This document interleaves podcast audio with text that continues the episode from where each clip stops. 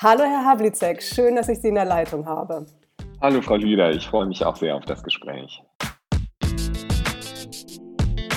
Herzlich willkommen zu Mindset First. Ich bin Sabine Lüder, Expertin für mentale Selbstführung und in meiner Podcast-Reihe gehe ich der Frage nach, warum unser Mindset der Schlüssel zu nachhaltiger Veränderung ist, welchen Einfluss es auf unser Denken und Handeln hat und wie wir diese mentale Kraft für die erfolgreiche Entwicklung von Unternehmen, die eigene Karriere oder das persönliche Glück nutzen können.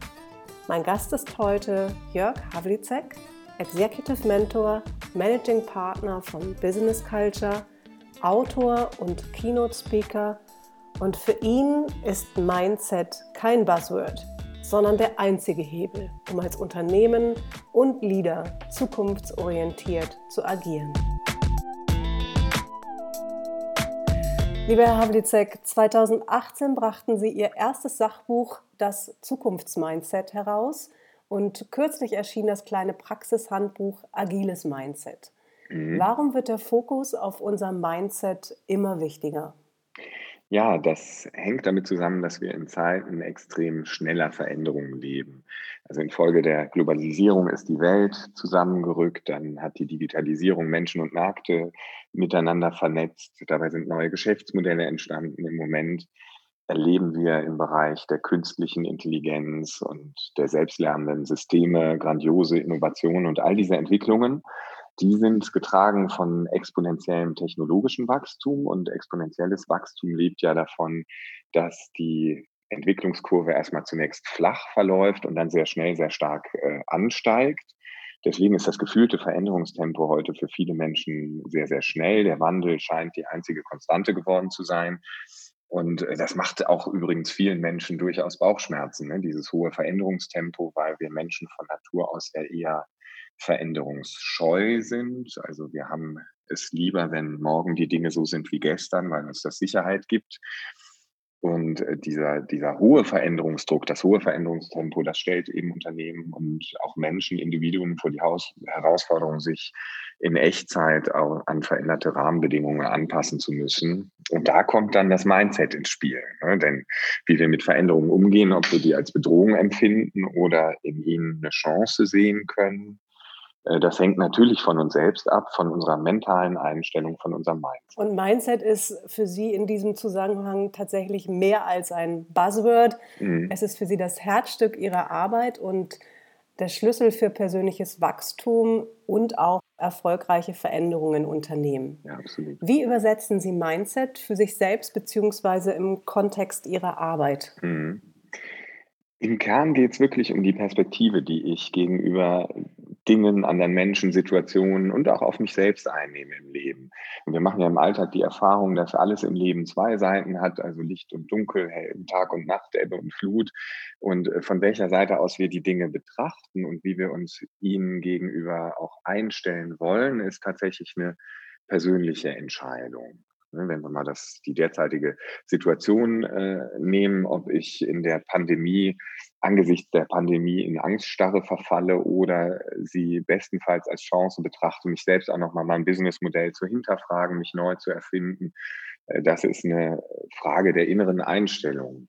Wichtig ist mir dabei, dass das also ich sage nicht, dass es einfach ist, immer so zu handeln und zu denken. Ganz im Gegenteil. Äh, manchmal gibt es im Leben wirklich bescheidene Situationen. Und äh, wir können natürlich nur dort ansetzen, wo wir auch wirklich etwas verändern können. Das ist bei uns selbst. Wir können also nicht über alles entscheiden, was uns passiert im Leben. Aber worüber wir immer entscheiden können, ist, wie wir mit den Dingen umgehen, die uns passieren. Und diese Haltung, die bezeichne ich eben auch als selbstbestimmte Haltung, selbstbestimmt Leben in, in, in Abgrenzung zum Defetisten. Wir alle kennen auch Menschen mit einer ausgeprägten negativen Lebenseinstellung, für die sind immer die anderen schuld. Der findet immer Gründe, warum was nicht funktioniert. Äh, und ja, wenn er ins Gebirge fällt, dann steigt fährt, dann steigt er aus dem Auto und sagt, oh, ist das steil hier. Und Aussicht habe ich auch keine. also, äh, um es zusammenzufassen, unser Mindset beeinflusst die Perspektive, die wir einnehmen auf, auf Dinge, auf andere Menschen, auf Situationen, äh, die Perspektive, die ich einnehme prägt langfristig meine Denkweise, meine Überzeugungen und Glaubenssätze. Und diese wiederum steuern natürlich mein, mein Handeln, mein Verhalten, meinen Umgang mit anderen Menschen und mit Veränderungen.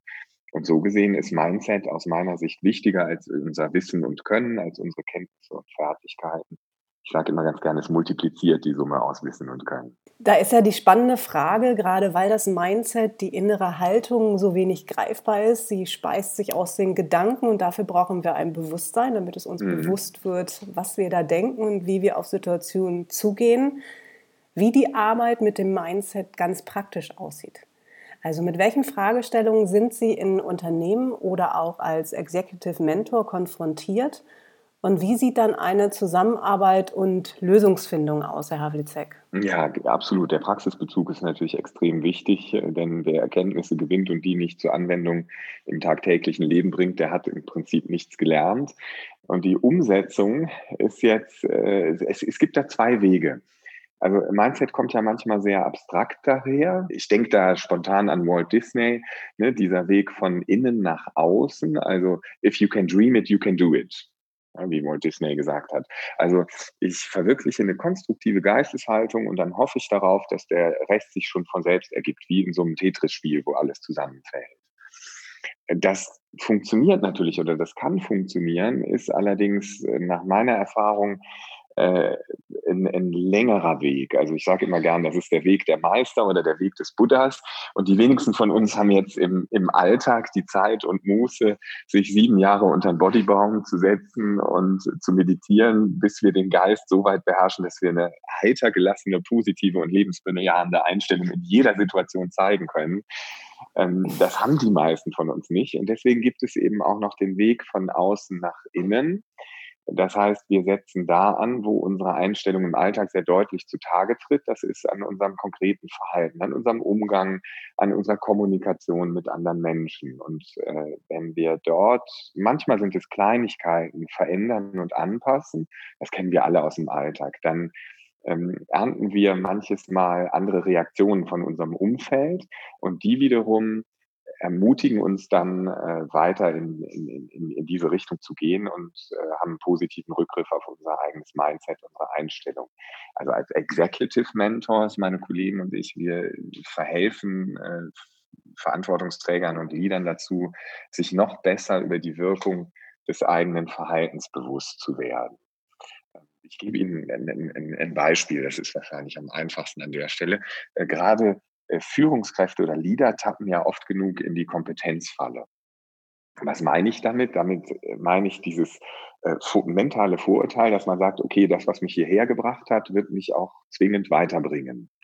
Äh, was bringt viele an die Spitze oder in eine Verantwortungsposition? Das sind eben Verhaltensweisen wie Durchsetzungsstärke. Wir müssen der ganzen Welt beweisen, wie schlau wir sind, dass wir selbst die besten Ideen haben äh, und umsetzen können, äh, dass wir unseren Senf zu allem dazugeben.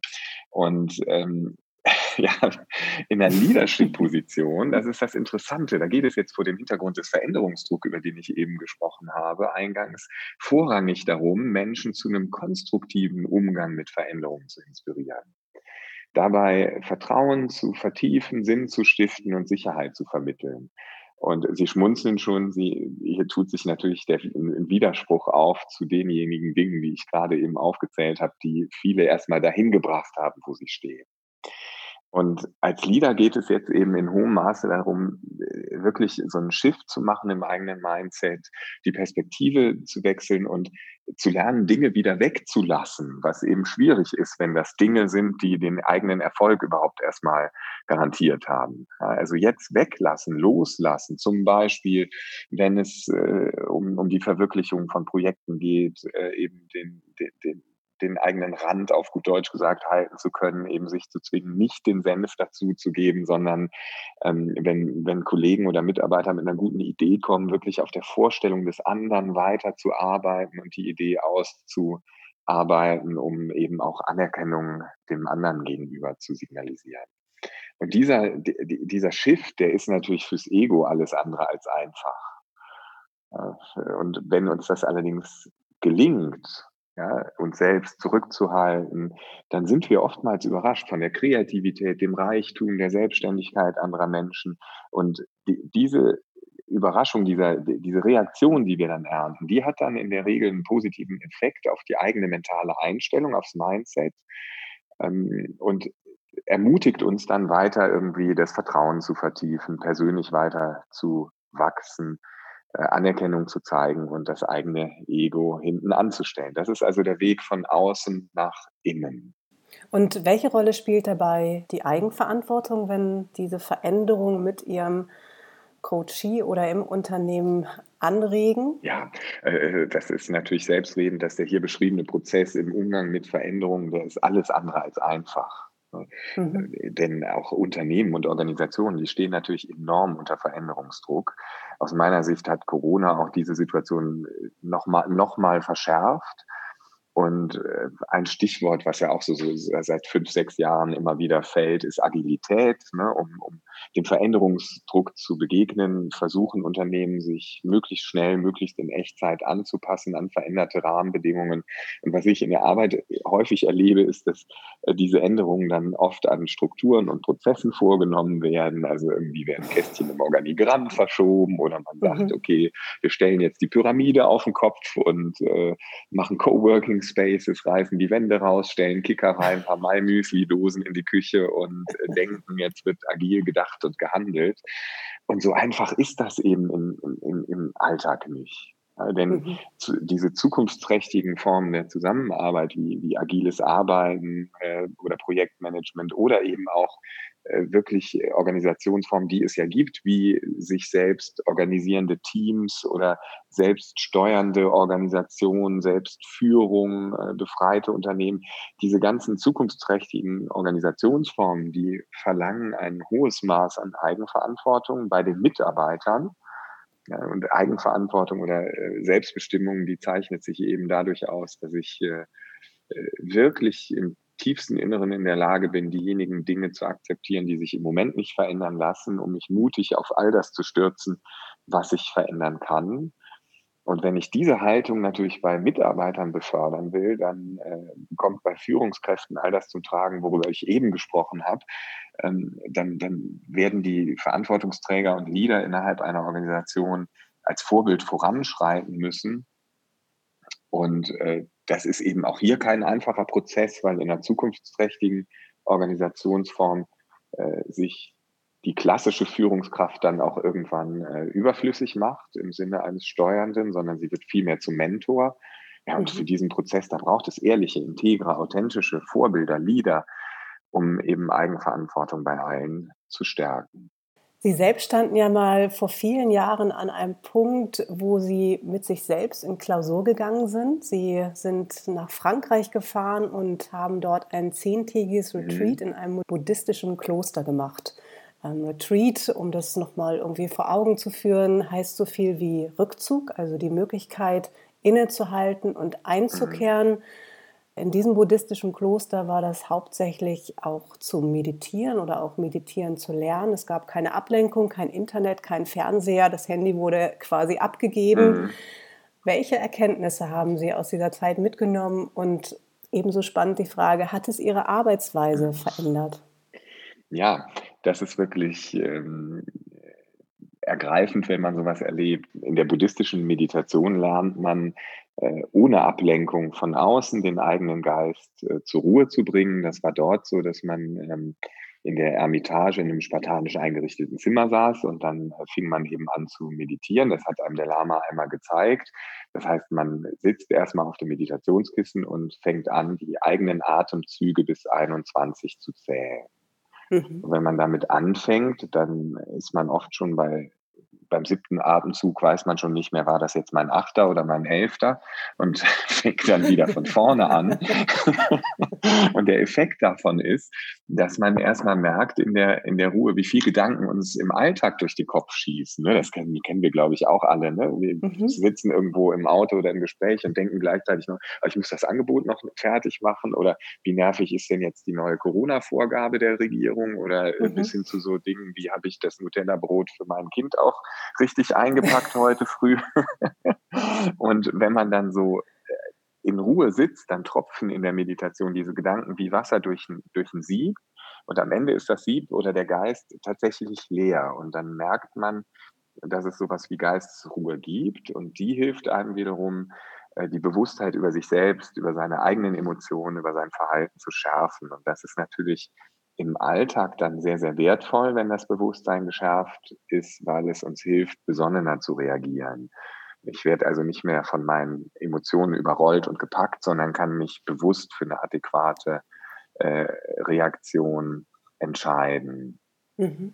Und äh, der zweite Teil Ihrer Frage war, glaube ich, genau, wie es die Arbeitsweise verändert hat. Ne? Richtig, genau. Ähm, ja, wenn es äh, sie denn verändert hat. Ja, auf jeden Fall. Also äh, für meine Begriffe ist meine Arbeit dank der Begegnung mit dem Buddhismus äh, wahrhaftiger geworden. Denn ähm, im, Buddhismus spielt Mitgefühl auch eine zentrale Rolle. Und also das brauchen wir auf jeden Fall, wenn wir mit Menschen arbeiten, wenn wir Menschen führen wollen. Ja. Was liegt Ihnen an Ihrer Arbeit besonders am Herzen, Herr Havlicek? Nachhaltigkeit. Auf jeden Fall Nachhaltigkeit, Ehrlichkeit und Integrität weil ähm, persönliche Veränderungen im Denken und Handeln äh, vollziehen sich nach meiner Erfahrung, ich mache das jetzt 17 Jahre, äh, keinesfalls von heute auf morgen. Auch wenn manche Propheten uns das weiß machen wollen, ja, geh in die Stadthalle, schrei Chaka und dann ändert sich dein Leben von heute auf morgen. Äh, ich bin der festen Überzeugung, dass es da mehr für äh, braucht. Äh, deswegen ähm, begleite ich auch viele Kunden wirklich zum Teil seit, seit vielen, vielen Jahren äh, natürlich mit dem Ziel, mich selbst überflüssig zu machen. Und wenn dann die, die, die ersten Vorbilder, die Führungskräfte, die Leader, die CEOs, Geschäftsführer oder Gesellschafter wirklich als Vorbilder voranschreiten, dann, dann passiert Fantastisches innerhalb der Organisation an Kreativität, an Innovation äh, für Unternehmen, was deren Geschäftsmodelle und Positionen am Markt angeht und natürlich auch in wirtschaftlicher Hinsicht. Das ist ja auch selbstredend. Lieber Herr Havlicek, vielen Dank für die spannenden Einblicke und Ihre Expertise, die Sie mit uns geteilt haben. Sehr gerne. Danke, dass Sie bei mir zu Gast waren. Ihnen alles Gute für die Zukunft. Vielen Dank für das Gespräch und viel Erfolg an alle, die zugehört haben. Wenn Sie mehr über Jörg Havlicek und seine Arbeit erfahren möchten, gehen Sie einfach auf seine Website jörg-havlicek.com. Ich wünsche Ihnen, ich wünsche uns allen eine erfolgreiche Woche. Tschüss, Frau Lüder.